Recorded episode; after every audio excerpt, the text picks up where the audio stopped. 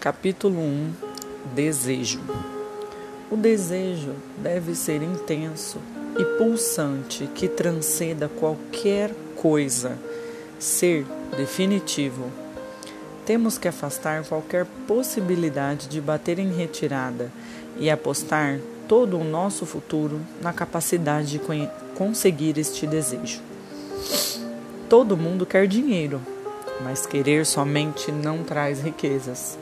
No entanto, desejar riquezas com um estado de espírito que se torne uma ideia fixa, planejar meios e modos para conquistá-las, basear estes planos na persistência que não admita fracasso, isso sim trará riquezas.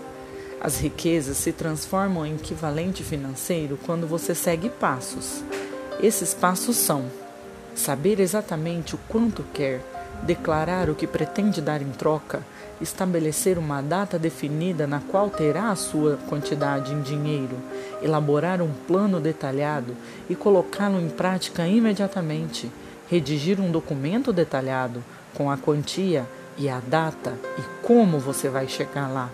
Ler essa declaração em voz alta pelo menos duas vezes ao dia, quando acorda e antes de dormir Somente aqueles que se tornam conscientes do dinheiro chegam a acumular grandes fortunas.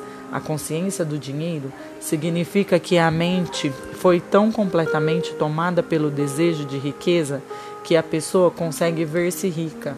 É importante enfatizar que as riquezas só chegam em grande quantidade quando as desejamos ardentemente e nos vemos em posse delas. Quem não vê grandes riquezas na imaginação Jamais as verás no extrato bancário.